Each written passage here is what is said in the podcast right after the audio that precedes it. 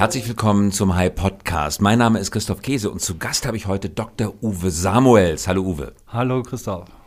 Toll, dass du da bist. Wir reden heute über Bildung. Wir reden heute über Bildung und was Bildung dafür tun kann, dass die Wirtschaft sich besser digitalisiert. Und der Ort, auf dem wir uns heute zubewegen, ist die Hansestadt Hamburg. Nämlich Uwe Samuels ist Geschäftsführer der Hamburg School of Business Administration, abgekürzt HSBA. Uwe, was genau ist die HSBA?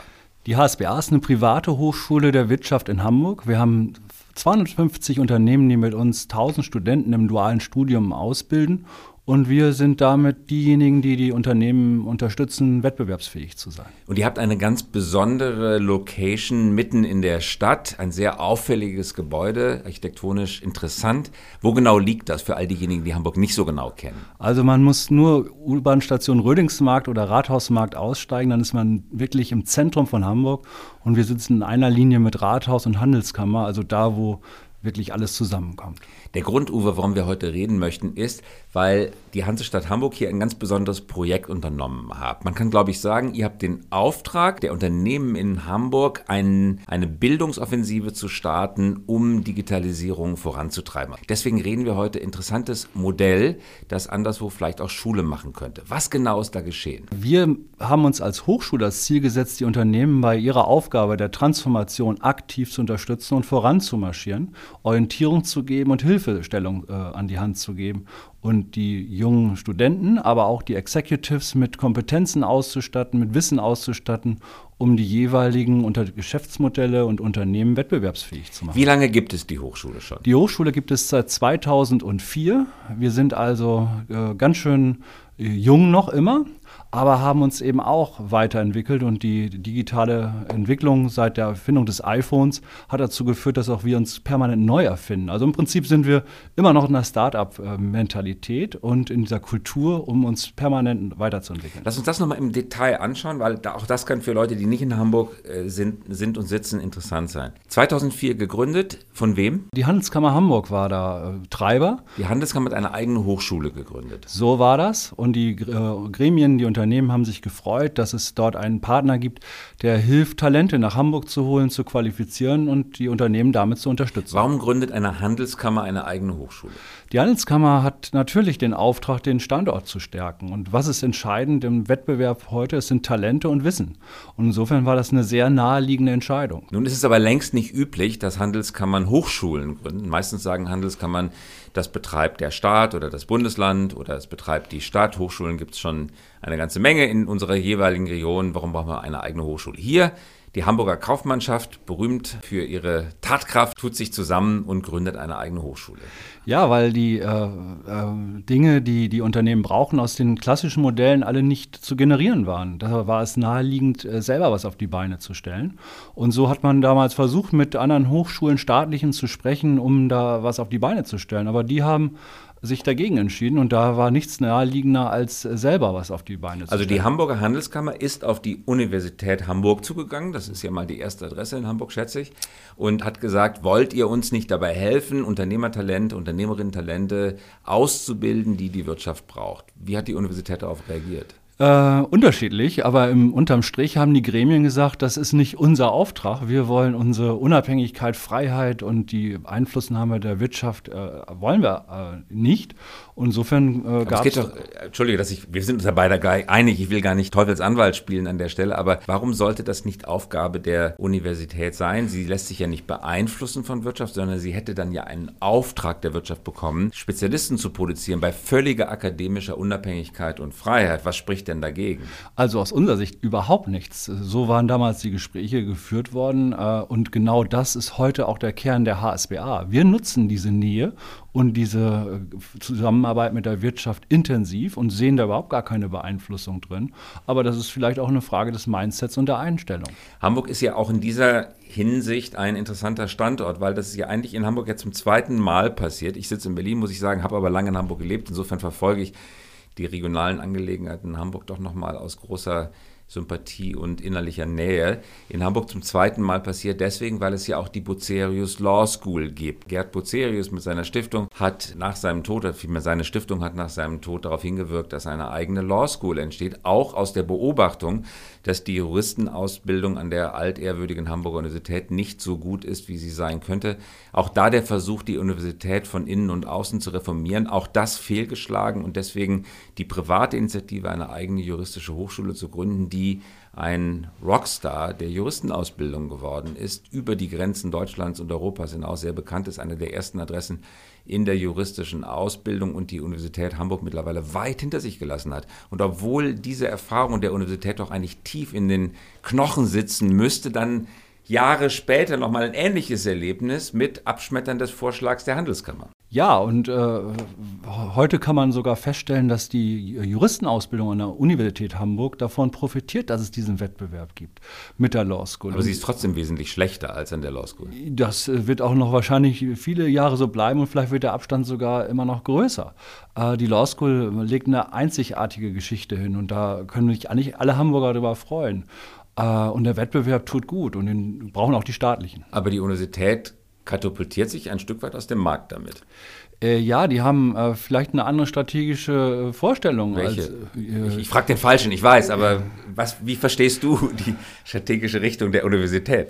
Ähm, ich verstehe die so, dass die äh, ihre Frage des Outputs gar nicht an der Relevanz des Marktes äh, abgleichen, sondern dass die ein Bild verfolgen, was sich tief stark aus der Hochschul-DNA und äh, Kultur speist und das, äh, das Ziel, Leute zu produzieren, die tatsächlich in der Wirtschaft mit ihrem Wissen äh, Dinge bewegen können, so wenig verankert ist in der Hochschulkultur und in den Zielvorstellungen der Hochschule. Aber ist das nicht eine zu einfachere Ausrede, weil ja, das mag so sein. Praktische Verwendbarkeit versus akademisch ausgerichteter Forschungstätigkeit. Aber das ist ja nicht die einzige Dimension. Was man am Beispiel der Law School, aber auch an eurem Beispiel sieht, ist ja eben auch die Qualitätsdimension. Die Law School ist ja eben auch in den juristischen Fragestellungen, auch in den rein akademischen, nicht nur in den praktischen Fragestellungen absolut tonangebend und Maßstäbe setzend. Äh, das kann ich nur bestätigen. Und das würden wir für uns auch in Anspruch nehmen, dass das, was wir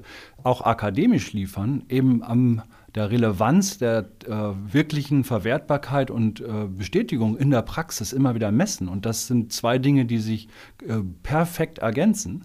Nur, dass es unser Zielbild und das ist nicht äh, das Zielbild des wissenschaftlichen Apparates in diesem Land. Gut, dann lassen wir den wissenschaftlichen Apparat in diesem Land mal kurz wissenschaftlicher Apparat sein und kümmern uns um eure Hochschule. 2004 gegründet. Wann habt ihr das Thema Digitalisierung für euch entdeckt? Also das kam äh, ziemlich genau im Jahre 2014 bei uns so äh, stark auf den Tisch. Äh, wir hatten als Referenten einen gewissen Herrn Kai Diekmann bei uns, äh, der äh, gerade mit einer Truppe von Geschäftsführern von Axel Springer ein Jahr in Silicon Valley war. Und uns mein Hausgenosse damals in Silicon Valley. Exakt. Und jetzt schmunzeln wahrscheinlich auch einige, weil ich diese Geschichte aus unserer Perspektive jetzt nochmal hier einbringe.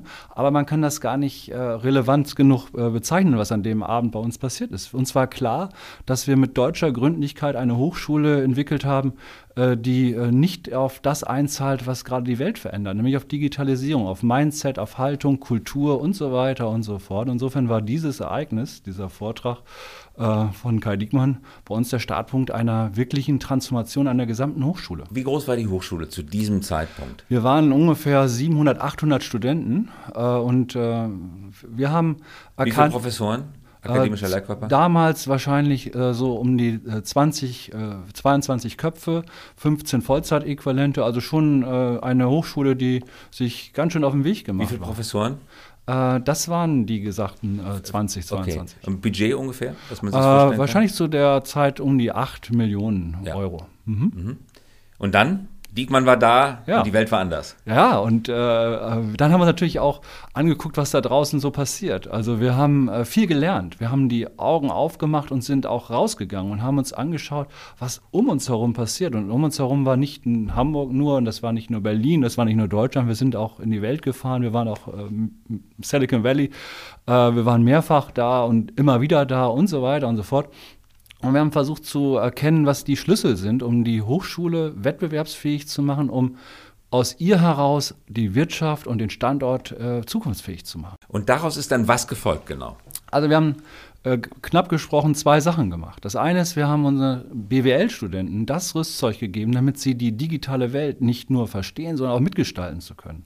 Heute lernen unsere BWLer Programmieren, äh, Lean Startup, äh, Plattformökonomie, äh, Ambidextrie und so weiter und so fort. Dinge, die in der klassischen BWL-Ausbildung so ganz weit weg sind und die ganz viel mit dem Verständnis von Geschäftsmodellen und Plattformen zu tun haben. Das Hilf uns nochmal bei der Klasse, Uwe, ganz kurz damit für all diejenigen, die das Studium schon eine Weile hinter sich haben oder vielleicht gar nicht BWL studiert haben.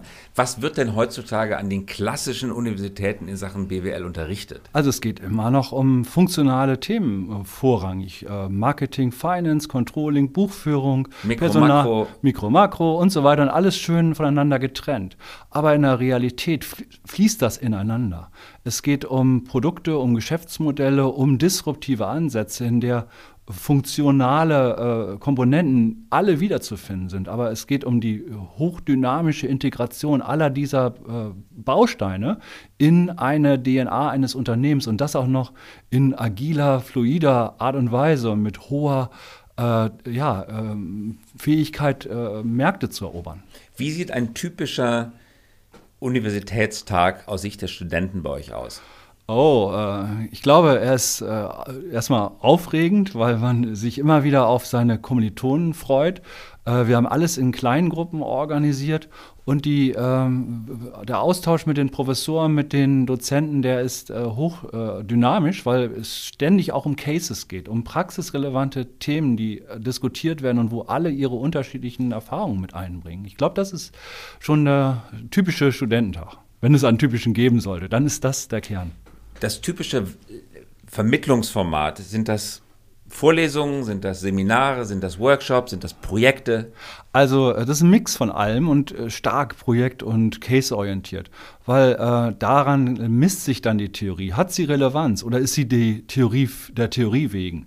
Äh, die äh, Diskussion brauchen wir nicht. Wir suchen nach der Anwendung, der Bestätigung und der Fortentwicklung der Theorie. Aus Sicht jetzt der Universität, ich nehme jetzt nochmal den rein akademischen Sichtpunkt ein, könnte man jetzt dem, was du gerade sagst, entgegenhalten, ja, das ist genau Fachhochschule, über das wir gerade reden, nämlich es geht um die Anwendung von Theorie, nicht um die Entwicklung von Theorie. Es ist eben angewandte Wissenschaft, nicht erforschende oder forschende Wissenschaft. Es geht eben nicht um die Erstellung und Verbesserung von Theorien. Es geht um das äh, Beibringen von Theorie. Deswegen ist es eigentlich Fachhochschule. Was wendet man diesem Argument entgegen? Ähm, wir haben jetzt eine äh, Phase äh, durch Digitalisierung, wo wir eine Zeitenwende haben, wo es darum geht, Dinge, die alle richtig waren in der Vergangenheit, auf den Prüfstand zu stellen und auf äh, ihre F äh, Übertragbarkeit auf die neue Welt äh, zu diskutieren und zu erproben. Es geht darum, äh, Zeitreihen völlig neu aufzusetzen und aus der Vergangenheit versuchen noch zu lernen, aber es geht darum, Neues zu generieren. Und das äh, in einer äh, sehr komplexen äh, Welt. Und darum glauben wir, dass durch exponentielles Handeln und Erproben wir in der Lage sind, ganz neue Schlüsse und Muster zu erkennen. und darum ist das für uns die Wissenschaft der Zukunft. Arbeitet ihr, ich bleibe bei dem Thema Plattformökonomie, an theoretischen Frameworks, würde man sagen, der Plattformökonomie. Also arbeitet ihr an wissenschaftlichen Papieren, an Grundsatzwerken zum Thema Plattformökonomie auf internationalem Niveau? Ähm, wir haben ähm, für das Thema bei uns äh, echte Experten. Und ich kann nur äh, sagen, dass wir versuchen, genau da Muster äh, zu äh, erkennen, Ökosysteme äh, zu äh, erkennen und dort drin entsprechende Geschäftsmodelle und deren Entwicklung zu analysieren und nach vorne äh, weiterzuentwickeln. Was sind Erfolgsfaktoren von Unternehmen auf Plattformen? Wie können Positionierungen aussehen? Ist ein hochrelevantes Thema bei uns. 2004 die Gründung, 2014 der Diekmann-Besuch, kurz nach der Rückkehr aus dem Silicon Valley. Dann habt ihr die Hochschule in diese Richtung weitergedreht. Wann sind die ersten Studenten, Studentinnen auf den Markt gekommen, die dieses reformierte Programm bereits genießen konnten? Also, ähm, die sind jetzt äh, gerade äh, äh auf dem, äh, genau äh, auf dem Weg und die haben vor letzte Woche ihren Abschluss äh, bekommen Und wir äh, versuchen auch alle unsere Alumni äh, regelmäßig mit all diesen Trends zu versorgen. Wir haben eine lebhafte Hochschul-Community gebildet. Insofern haben wir keinen da äh, auf der Straße, der nicht an diesem Wissen partizipiert. Und äh, wir versuchen ohnehin ja, das lebenslange Lernen in dieser Hochschule ins Zentrum zu stellen. Äh, also alle, die jetzt das schon integralen Bestandteil ihres Studiums haben, äh, die haben sicherlich äh, ganz tolle Voraussetzungen, aber die anderen, die sammeln wir auch ein und haben in der International oder Digital Week im Sommer 1000 unserer ehemaligen da gehabt, um sie mit diesem Wissen zu versorgen. Jetzt kommt der Praxistest für diejenigen, die nach diesen neuen Maßstäben, wie du sagst, ausgebildet worden sind. Sie müssen sich am Arbeitsmarkt bewähren. Wie ist die Nachfrage? Ist es so, wie man sich vorstellt, dass die euch aus der Hand gerissen werden, dass die, wenn sie quasi kurz vorm Examen stehen, schon drei, vier, fünf Angebote in der Tasche haben? Das ist ja noch besser. Äh, ich kann oh. äh, sozusagen berichten, dass das äh, Studium ja äh, so aufgebaut ist, dass äh, die Verbindung zu den Partnerunternehmen schon integraler Bestandteil des Staates ist. Das heißt, wir matchen Talente mit den Unternehmen vor dem Studienstart, egal ob Bachelor oder Master, und sind damit ein großer Recruiting-Partner unserer Partnerunternehmen und können dann genau diese Entwicklung vornehmen, von der wir eben gesprochen haben. Welche Unternehmen sind das zum Beispiel? Also äh, viele, die äh, man äh, kennt. wir haben natürlich Unternehmen wie Bayersdorf, wie Hapag-Lloyd, wie die Otto Group. Wir haben aber auch äh, fast alle Banken, alle Versicherungen dabei und Shipping, Logistik, äh, also 500 Unternehmen die regelmäßig mit uns zusammenarbeiten. Und die, Ausna die, die Übernahmeaussichten sind gut? Äh, bis sehr gut.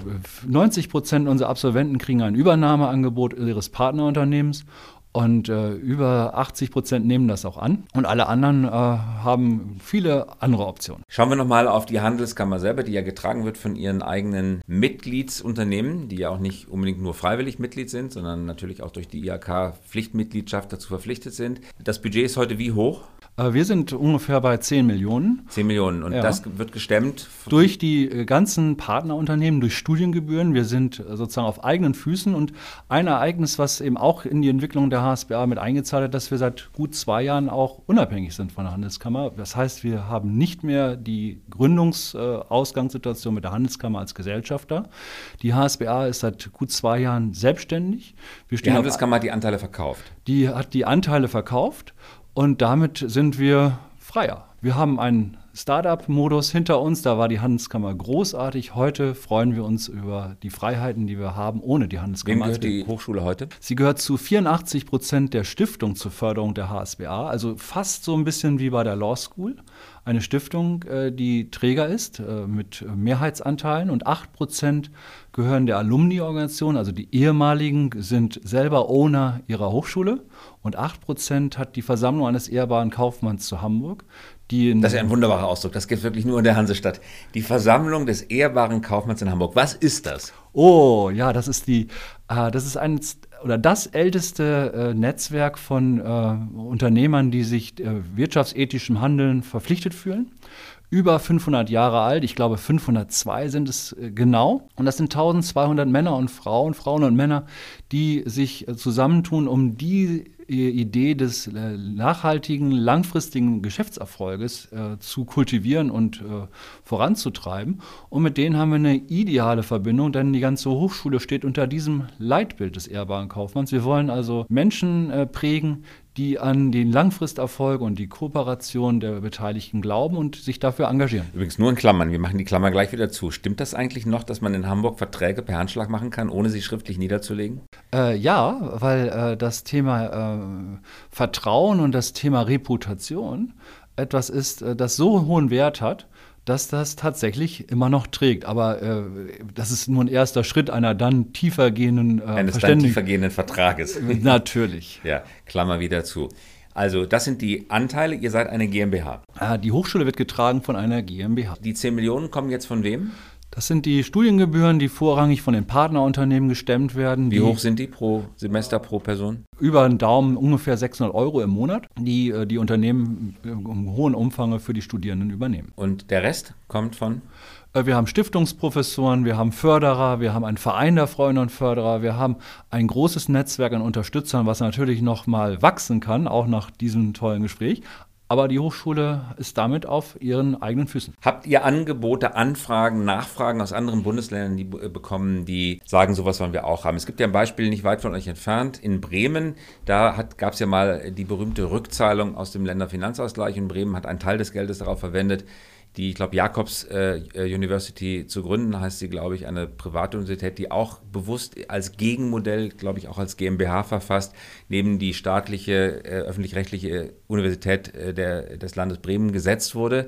Äh, gibt es Nachfrage aus anderen Ländern, die sagen, interessantes Modell, das würden wir auch ganz gerne? Wir haben äh, ganz viele interessante Gespräche und äh, es geht auch nie darum, das Ganze einfach so zu übertragen, weil da haben wir eine ganz spezielle Ausgangslage, die uns auch nicht kopierbar macht. Aber Elemente, äh, da sind wir auch äh, mit vielen im Austausch und ja, da lernen wir von anderen und andere von uns. Und vielleicht kann ich bei der Gelegenheit äh, einbringen, dass wir äh, mit einer eigenen Gründung, ein Startup, wenn man so will, Square HSBA Innovation Hub, etwas gegründet haben, was neben der Hochschule steht was äh, auf das Thema Innovation abzielt, weil wir Unternehmen bei ihrer Veränderung damit unterstützen. Und da haben wir beispielsweise. So eine Art Beratung. Eine Art äh, Transfer aus Wissenschaft in Wirtschaft. Tra Wissenstransfergesellschaft. Wissenstransfer. Und äh, ehrlich gesagt auch in beide Richtungen, weil wir lernen von den Unternehmen mega viel und können das wieder in unsere Hochschule integrieren. Das ist ein wirklich Geben und Nehmen. Und mit dieser ähm, Organisation Square, HSBA Innovation Hub, haben wir ein Netzwerk zum Beispiel mit 15 äh, anderen Hochschulen im Rahmen eines Club of Innovators, den der Stifterverband initiiert hat und wo wir mit der TU Berlin, mit der RWTH Aachen und anderen im Austausch sind, um voneinander zu lernen. Denn äh, überall läuft was Spannendes und man muss äh, die Augen aufmachen und gucken, was da in die eigene äh, Positionierung reinpasst. Wenn du, Uwe, zwei bis drei andere europäische Hochschulen nennen solltest, mit denen ihr euch vergleicht oder wo ihr mit denen verglichen werden möchtet, welche würdest du nennen? Also, ähm, das ist immer ähm, mit Abstrichen und äh, nie so äh, ganz eins zu eins zu sehen. Aber für mich äh, immer wieder spannend, äh, sich anzuschauen, ist die Copenhagen Business School, die meines Erachtens äh, ganz tolle Sachen auf die Beine stellt. Und ich gucke auch immer gerne nach Holland, äh, weil dort äh, ein, ein, ein, eine Bildungsmentalität herrscht, die äh, wir, ob das jetzt Rotterdam ist oder Groningen, einfach toll ist. da ist ganz viel Mut und Kreativität zu finden. HSG, IMD, INSEAD? Ja, auch da findet man großartige Entwicklung, aber ich sollte ja nur zwei nennen. ja, okay, das ist d'accord. Und wie seht ihr euch im Vergleich zur WHU in Deutschland? Der also, Unternehmerschmiede par excellence. Wir, wir, sitzen hier in der Markgrafenstraße in Berlin.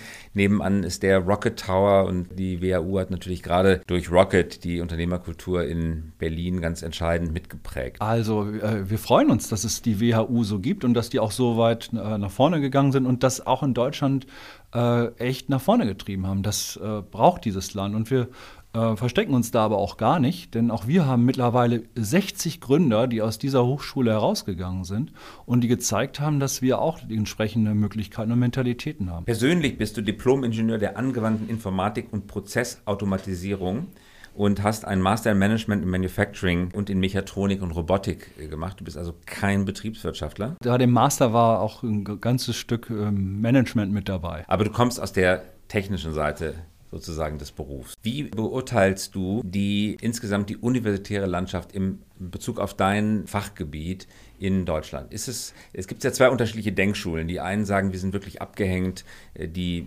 das Gießkannenprinzip der Mittelverteilung, das Exzellenz-Cluster-System, das wir eingeführt haben in Deutschland, das hat alles nicht wirklich Früchte getragen. Wir haben in Deutschland keine Hochschule oder nicht genug Hochschulen, die wirklich an MIT-Standard, Stanford-Standard anknüpfen können. Und die anderen sagen, redet uns das Land bitte nicht schlecht, das kann man überhaupt gar nicht sagen. Wir haben das Cluster für KI in Saarbrücken, wir haben die RWTH, die nach wie vor das Maß aller Dinge in Sachen Automobilbau und Maschinenbau ist. Welcher dieser beiden Lager würdest du dich zuzählen? Ich glaube zu dem ersten. Für mich äh, ist die, Wissenschaft äh, ein Schlüssel für die Zukunftsfähigkeit dieses Landes. Und äh, die Veränderungen, die wir durch Digitalisierung in der Wirtschaft äh, erleben, sind in den Hochschulen noch nicht vollzogen. Jedenfalls nicht in dem Maße, wie wir es brauchen, um äh, die, das Wissen, was in Hochschulen äh, aggregiert wird, wirklich äh, dann umsetzbar für die Unternehmen zu machen. Und äh, dazu zählt für mich vor allen Dingen Kultur die Kulturentwicklung, die äh, Methodenkompetenz, die eine andere ist als noch vor der Digitalisierung. Warum? Wir brauchen Leute, die äh, in der Lage sind zu kollaborieren, die interdisziplinär äh, Dinge entwickeln, die in Rapid Prototyping ihre Kompetenzen haben und in der Lage sind, Produkte zu entwickeln. Und das Zielbild deutscher Wissenschaft ist nicht Produktentwicklung, sondern ist Education. Auch bei Mechatronik, was du studiert hast, Robotik, ist das nicht der Fall. Ich meine, worum geht es sonst, wenn. Was, was, lernt man denn bei Mechatronik? Also, das, das, war, war ein äh, großartiges Beispiel. Das war in Loughborough in England. Und äh, das war äh, wirklich äh, eine großartige äh, Erfahrung. Aber auch da kann ich sagen, wo war die Interdisziplinarität mit den Betriebswirtschaftlern? Es waren die Ingenieure wieder unter sich, die Fähigkeit, die Märkte zu erschließen, äh, daraus äh, äh auch Geschäftsmodelle zu bauen äh, fehlte äh, selbst da. Und ich glaube, dass das der Schlüssel ist, den wir in diesem Land brauchen, das noch viel mehr integriert zu denken. Und das müssen die Hochschulen äh, entwickeln und vorleben. Nur dann äh, produzieren wir äh, Absolventen, die mit dieser Haltung und diesem Mindset auf die Industrie losgelassen werden. Und das wird nicht vorgelebt, äh, weil die Fachbereiche nach wie vor sehr stark voneinander getrennt sind. Man kann zwar das Nebenfach BWL ankreuzen, aber dann macht man halt an der BWL-Fakultät nochmal nebenher einen Kurs in Makro oder in, in in Statistik. Wir haben, wir haben Silos, wir haben Schubladen, wir haben eine, eine, eine Disziplinfokussierung, eine Fächerfokussierung und es geht nicht darum, experimentell, Prototyping, disruptive Lösungen zu generieren, die man am Markt erprobt und iteriert und auch vor äh, dann Investoren pitcht. Äh, warum gibt es diese Verbindung in diesem Land nicht? Für mich schleierhaft. Zum Abschluss, und das zahlt genau auf das ein, was wir gerade besprochen haben, Uwe. Zum Abschluss zwei kurze Fragen, bitte um kurze Antworten. Stell dir vor, du bist von heute auf morgen Rektor der Technischen Universität Berlin oder der TU in München und du hast einen einzigen Zauberstreich, den du ausüben kannst. Was würdest du tun? Ich würde mit der ganzen Uni ein Hackathon ausrichten und alle Studenten einladen, Prototypen zu entwickeln, wie die Hochschule morgen neu aussehen kann, damit sie exakt auf die Bedürfnisse der Studierenden und die Märkte von morgen einzahlt. Das gibt es nicht. Das weiß ich nicht. Äh, ich habe es noch nicht äh, gehört und noch nicht gesehen, aber ich würde es mir wünschen. Und die zweite Frage ist, angenommen, du wärst jetzt der neue Bundeskanzler, was würdest du tun als Bundeskanzler? Ich würde äh, eine Woche lang die abgefahrensten und innovativsten Menschen dieses Landes und auch anderer Länder einladen. Wir würden wirklich äh, eine Woche lang im Bundeskanzleramt Design Thinking machen Produkte entwickeln, die wir am, äh, dann am letzten Abend äh, pitchen und uns. Bei wem? Äh, Beim Bundestag. Nee, äh, ich glaube, äh, ich würde pitchen äh, bei den Innovationsführern dieser Welt. Ich würde Leute aus Silicon Valley einladen, ich würde Leute aus Berlin einladen, äh, die äh, wirklich an der Front unterwegs sind und die uns dann äh, zu unseren Ideen Proof of Concept mäßig Feedback geben, damit wir am Tag 1 danach gleich loslegen. Mit anderen Worten, die MVP-Methode ist auch anwendbar auf die Politik. Ich äh, wüsste nicht, warum nicht. Ich glaube aber, dass Politik das noch gar nicht verstanden hat, in Prototypen zu entwickeln und zu denken. Und das würde ich der Politik wünschen. Man spricht ja immer sogar von Feldversuchen oder von Modellversuchen. Das sind ja eigentlich Prototypen auch. Ja, wir entwickeln gerade mit 30 Leuten in Prototyping äh, ein Modell einer digitalen Hanse, mit der wir Europa zukunftsfähig äh, machen wollen im digitalen Zeitalter. Wir arbeiten etwas mit Leuten aus Industrie, aus Wirtschaft, aus Verwaltung daran, unser Europa wettbewerbsfähig zu machen. Hanse wie Hansestadt Hamburg. Hanse wie Hansestadt Hamburg. Wo ja nicht nur Küstenstädte Mitglied waren, es waren teilweise auch Binnenstädte Mitglied, weil es ja eigentlich mehr als nur ein Küstenverbund war und ein Handelsverbund, sondern es war ein, was war das eigentlich, die Hanse? Die Hanse war ein loser Zusammenschluss. Es gab gar keine wirklichen äh, Verträge. Äh, sie wurde auch nie wirklich gegründet, deswegen wurde sie auch nie beendet. Also sie existiert heute noch. Und wir versuchen sie im digitalen Zeitalter, diese Idee des Vertrauens und des Marktplatzes und des Netzwerkes in die digitale Welt zu übertragen, fortzuschreiben, um etwas äh, an die Politik weiterzugeben, damit wir diesen Standort wettbewerbsfähig halten können. Eine wunderbare Idee, die digitale Hanse für das 21. Jahrhundert, ganz wunderbar. Das war Uwe Samuels. Herzlichen Dank, dass du hier gewesen bist. Ja, vielen Dank, Christoph. War wundervoll. Ich komme gerne wieder. Das war der High Podcast. Mein Name ist Christoph Käse und wir hören uns wieder in der kommenden Woche, wenn Sie mögen. Ihnen einen guten Tag.